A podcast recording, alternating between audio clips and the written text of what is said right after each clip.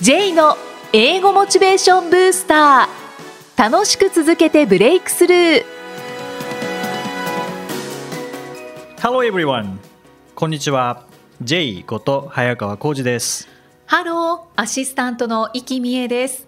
この番組は英語を学ぼうとしている方 TOEIC などの英語テストを受験しようと思っている方に英語を楽しく続けていけるコツをお伝えしていく番組です J さん今回もよろしくお願いしますよろしくお願いします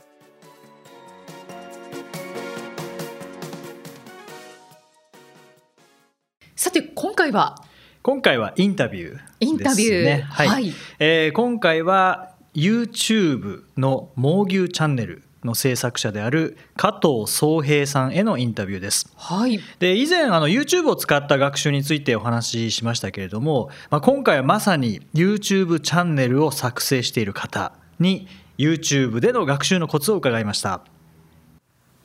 今回は YouTube 猛牛チャンネルで教育対策のほかさまざまな切り口から英語学習についての情報を発信されている加藤宗平さんにお越しいただきました加藤さんよろしくお願いしますよろしくお願いします。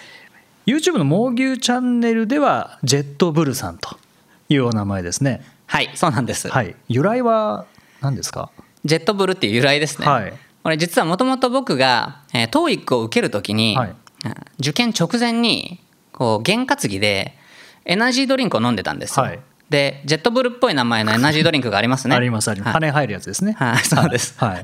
あのそれで羽生やしてですね、おおはい、あの教育受けてたんですね、おーはいはいでそれであのこのジェットブルっていう、えーインターネットの上の名前にしましたおお、もうそのままあの飲み物をそのまま取ったわけではなくて。あ最初はその飲み物だったんですよあ、そうなんですはいね。途中でまずいかなって思って、はい。 で なるほど。それであのジェットにしましたあーなるほど R から J にしたわけですね。そうですねはいいいいい選択だと思い ます。まあそのまさにこうジェットのような感じですね。本当にもう飛ぶ鳥を落とす勢いの猛牛チャンネルですけども、簡単にチャンネルについてご紹介いただけますか。はい「えー猛牛チャンネル」はですね、えー、TOEIC を学習している人のヒントになるような動画を配信している YouTube のチャンネルでこれは去年2018年の8月から、えー始めたものですで最初は、えー、とパート5の対策動画を出してその次にパート3パート1の対策動画を出して、で最近はですね、えっといろんな先生の、えー、教育講師の先生のインタビューだったりとか学習者の方のモチベーションになるような動画も配信してますなるほど。ちょうどこの収録の前に YouTube 一緒にはい、撮そらうなせんていでたす。だいて、はい、はい、 J さんの、えっとインタビュー動画も「もちぎゅうチャンネル」で出ます。はい、 ぜひそちらも楽しみにしていただければと思いますけどもそうですねもう今おっしゃってましたけど TOEIC のパート5の解説を本当に大量に作成されてますよね。で加藤さんご自身も TOEIC はかなり受験されてると思うんですけど今まで何回ぐらい受験されましたか受験回数実は覚えてないんです。覚えてない受けすぎて。 ですよね、はい僕も覚えてないんですけどですよねはい、ところで受験回数まあいいとして受験回数はまあ誰でも受ければ受験回数いくらでも増やせますからねもう加藤さんのすごいところはもう990点満点の回数ですよねありがとうございま何す。回ですか62回です。 62回一回実は今年の4月まで違う3月までですかね。2018年の3月までで40回連続だったんです。 40回連続、はいこれギネスじゃないですかえーギネスだといいですね。ですよね申請してみても面白いかもしれないですけど40回連続はい。単純計算で3年4年近くですよねそうですね。4年だと思います。おうんっお、ていうので、でもその後は実はやめたんですよ。やめたはい、満点取るのをやめてであの今これ YouTube の動画にもしてるんですけど、はいねネタにもしてるんですけど、うん600点を取るのは何問ぐらい正解だといいのかなっていう、はい実験みたいなことを最近はするようになりましたあーいいですね、僕もどっちかというとそっちタイプですね、うんうんう何問正解で何点っていう感じですけどねはい TOEIC そその話って多分普通の人って聞く機会ないと思うんですけど、はいどうやってはいこう要は200問で普通全力で解くものじゃないですかそれをどうやってよし今日は何点何問正解しようとかでどうやって決めるんですかあやり方はですね、えっと、結構簡単で、うんえっと、とりあえず僕6割から始めたんですよ、はい60問正解しようと思って、リスニング60問リーディング60問正解しようで、えーその時に絶対に60問正解したかったんですよ。はい。 61問とか正解したくなかったんですよね。なるほどはいそうですなのでめちゃくちゃ自信がある問題だけを60問塗って、うんあとは白紙にしました。白紙。白紙、うん、はい。塗らずに。そうです。お間違って当たっちゃいけないしそうなんでかすといって間違って間違えちゃもいけないしそうなんですなるほど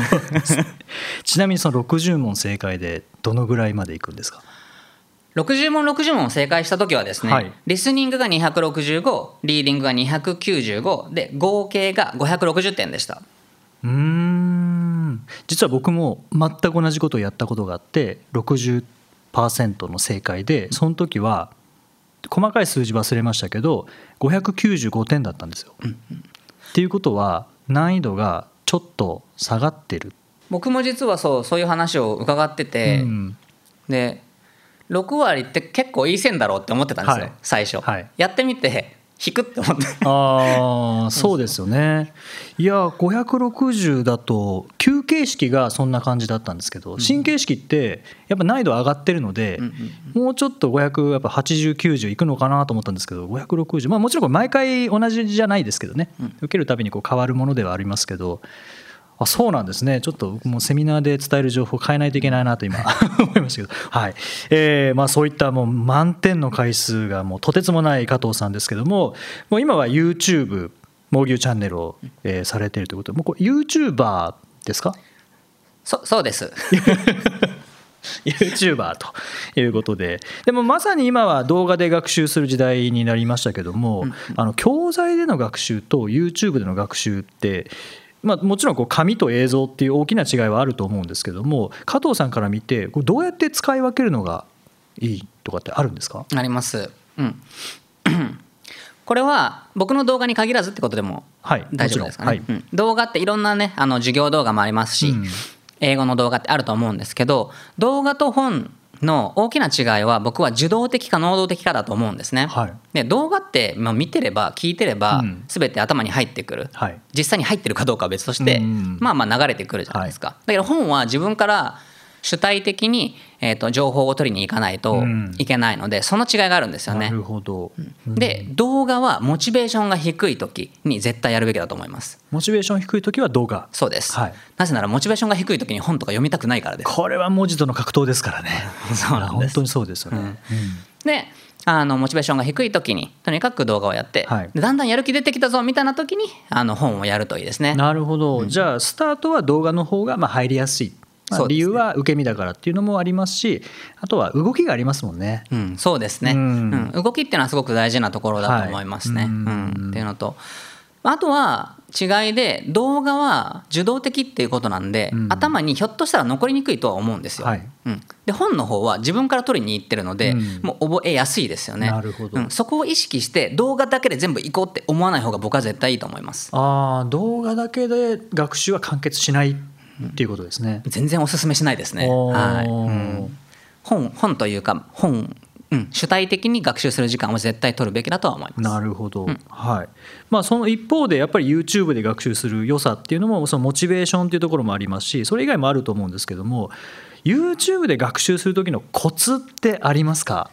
YouTube でする時の学習のコツなんですけど、はい一つは何も考えずに見るっていうのも全然いいと思うんですよ、うんそもそもそれはモチベーションが低い時にやるべきだと僕は思ってるので、はいとか、まあ、ちょっとやる気ちょっとしちょっとやる気ないなぐらいでもいいんですけど、の時にやるんで見るだけで全然いいんですけど、もうちょっとやる気あれたら、はい例えば、うん、と僕の動画であれば問題解いてくださいねっていう時に一時停止をしてちょっと考える能動的な時間をちょっとでも作るなるほど、そうしてみるとあのすごくあのいいと思いますね。であとはこれは動画だからっていうことではないかもしれないんですけどあの今 YouTube には本当にいろんな動画があって、はい TOEIC だけじゃなくてあのネイティブの先生が教えてくれるような、えー YouTube の動画がたくさんありますからそういうもので勉強するといいですね。例えば有名なところでいくと BBC ラーニング・イングリッシュっていう、あのイギリスの放送局のも、えー YouTube 動画ありますしあとはイング・ヴィッドって多分読むと思うんですけど、はいえーイングリッシュビデオのことだと思うんですけどおーイングビッドそうです、うんそういったもので検索するとそのサイトサイトじゃないな、えーとチャンネルに行き着いてそれがなんかねあの海外の語学学校で先生が黒板の前に立って教えてくれるような動画が見れるんですよね。あーなんか授業受けてる感覚になるっていそうなんことです。ねそうするとちょっと留学した感も出て楽しいいいですねじゃないですか。それなんかテレビにつなぐとさらになんか授業中みたいな感じでいいかもしれないですねそうなんですよへー大画面で,、はい、でそれはモチベーションにもなりますし、まあ、内容が単純に英語で喋ってくる、内容も英語を教えてくれる、ん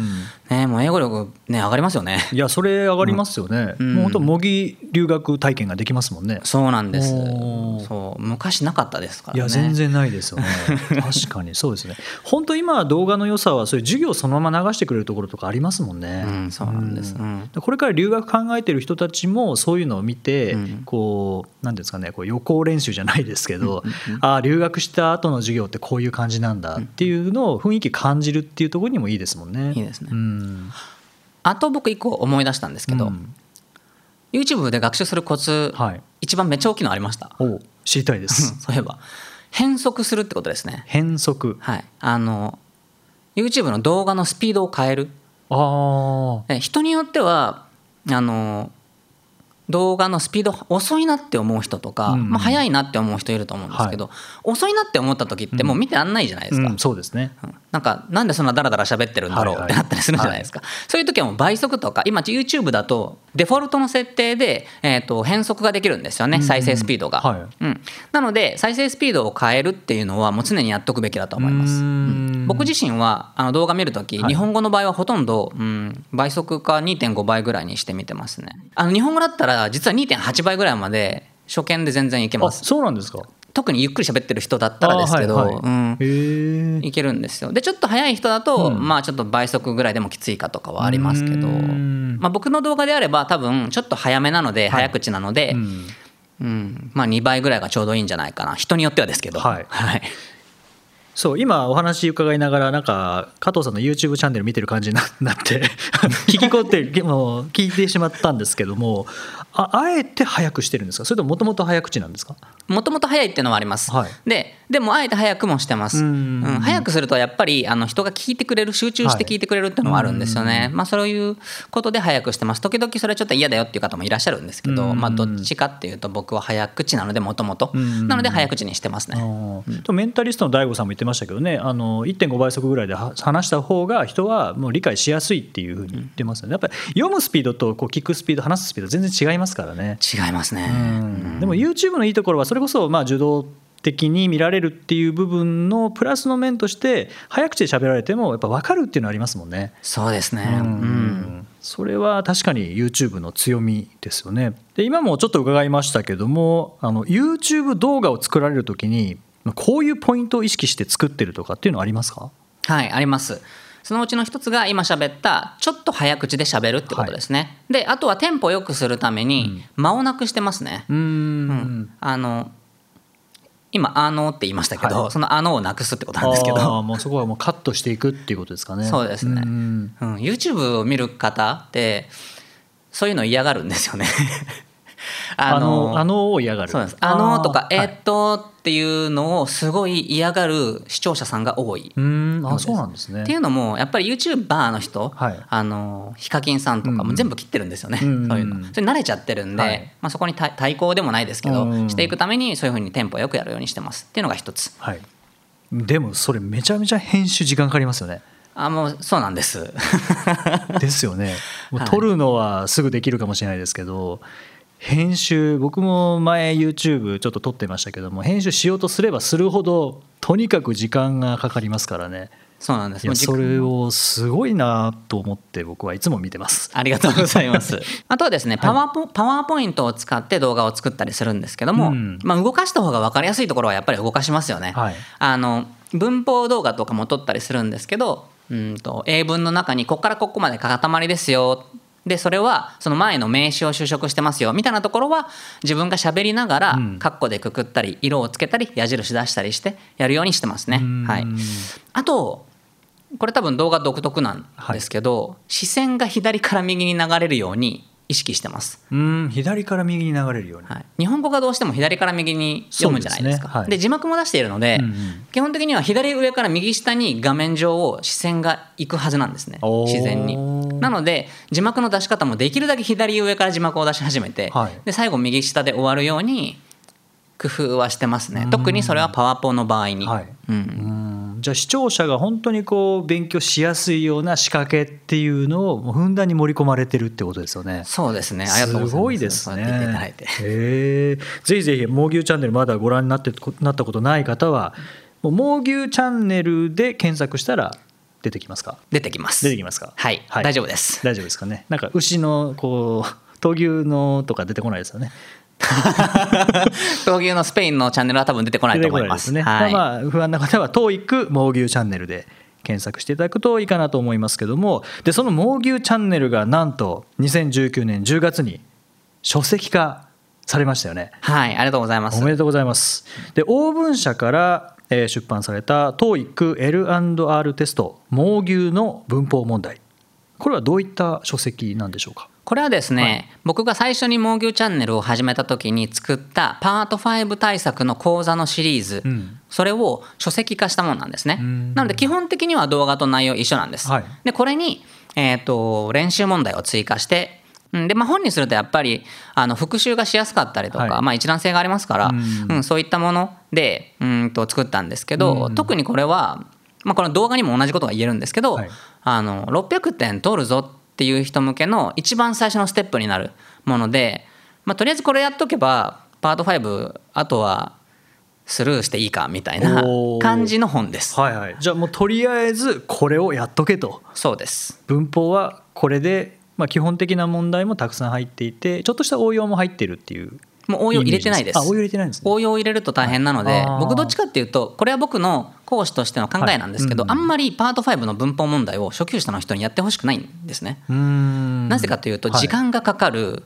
かつ、まあ、文法問題って30問中15問ぐらいしか出なそういですじねゃないですかはい15問のために使うよりは英語を読んでほしいっていうなるほどそうですよね、はい結局リーディングセクションはリーディングセクションですからねそうなんです、んまあ、あとはリスニングもね伸びやすかったりするじゃないですか、はいうんなのでまあパート5はそれだけちゃちゃっとやって、はい、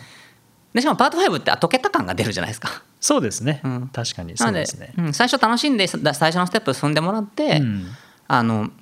あとしっかり勉強してくださいっていう本ですなる ほどここに本書籍に収録されている問題と YouTube の問題は同じなんですか半分ぐらいが一緒です一緒あーで半分ぐらいは新しく作りあ作ってそうなんですね。そうですんじゃあ例えば本を見て、まあ、文字読んだけどちょっとなんか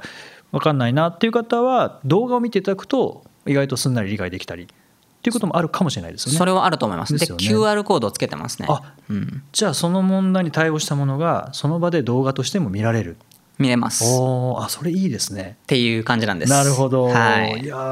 ーぜひ YouTube で「猛牛チャンネル」えー検索してご覧いただければと思いますしそれからオーブン社から出た TOEIC L&R テスト「猛牛の文法問題」ぜひ600点を目指したいでも文法苦手だという方はぜひ手に取ってみてください、えー次回は加藤壮平さんの英語学習歴について伺います加藤さん今日はどうもありがとうございましたありがとうございました英語で名言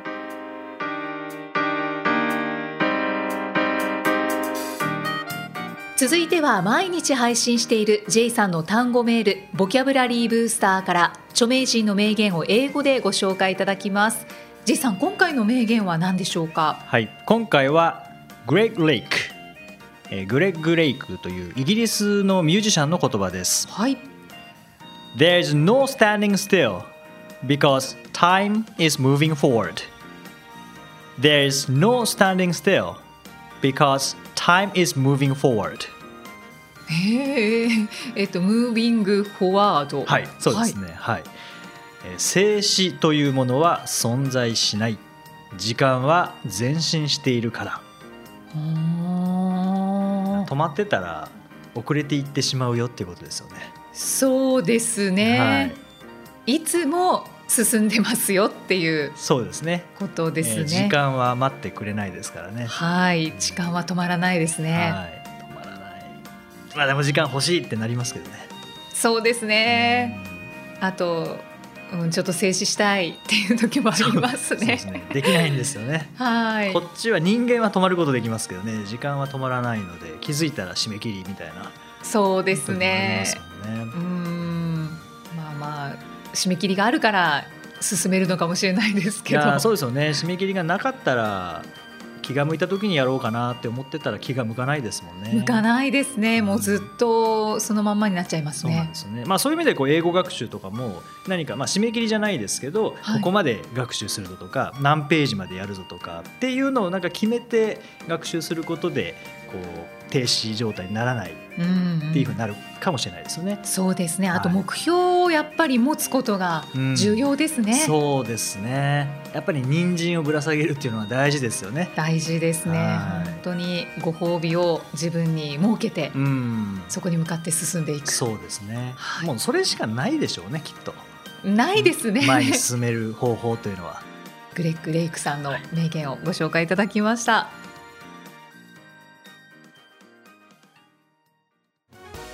第127回お送りしてまいりました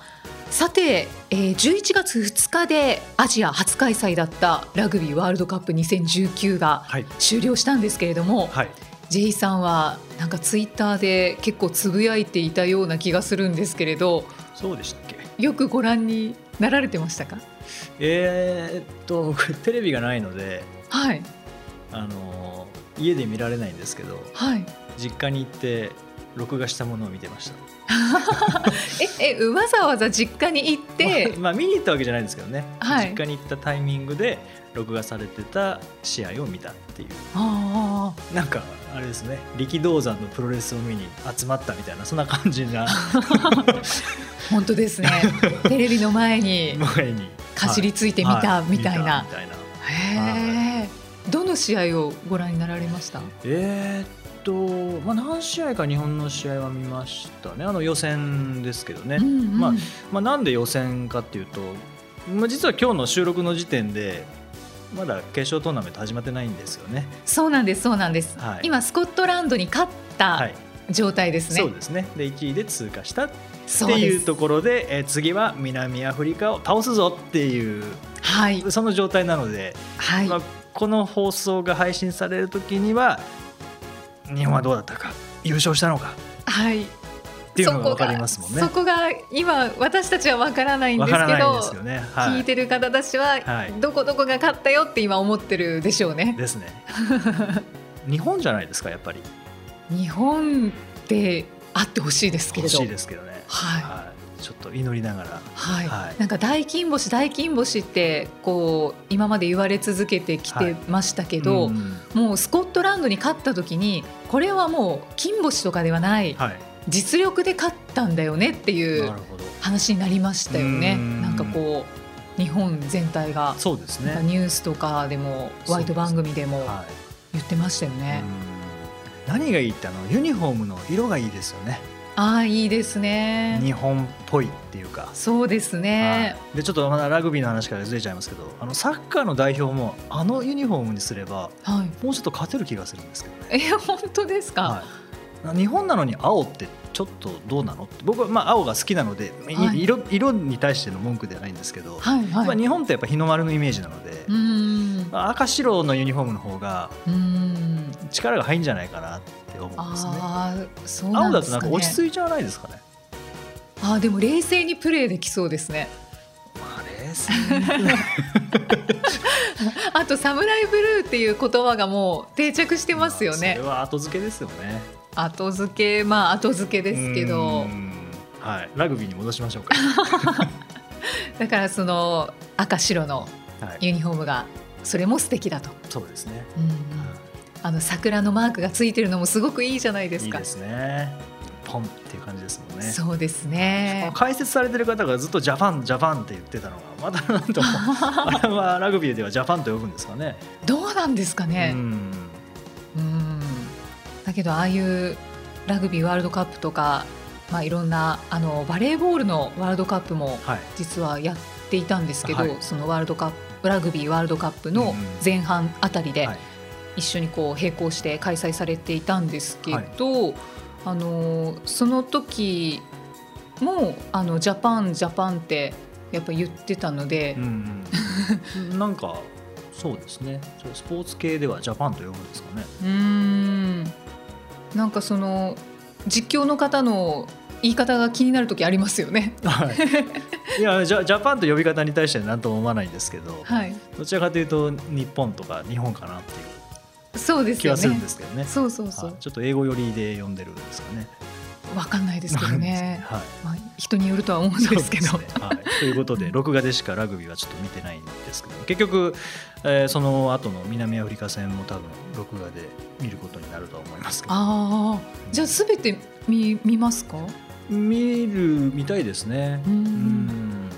こんなに盛り上がるとは正直思ってなかっいたやです。なんか直前まであれラグビーワールドカップだ大丈夫かなって思ってましたけどはい。盛り上がりましたね。もう本当にすごい盛り上がりですよね。はいい、やー素晴らしい大会でした。東京オリンピックも盛り上がりますかね。盛り上がるんじゃないですか？ですよね結局、はいね今ちょっと静かですけど、うんまあ、ラグビー終わってまたぐっとオリンピックムードになるかもしれないですもんね。そうですね、はそれからまた大阪万博とか続いてそうですいねきますね。いはい、はい、ずっと盛り上がっててほしいあっ。という間にあっという間に2025年が来てしまいますね。ああ、ちょっと怖いですね。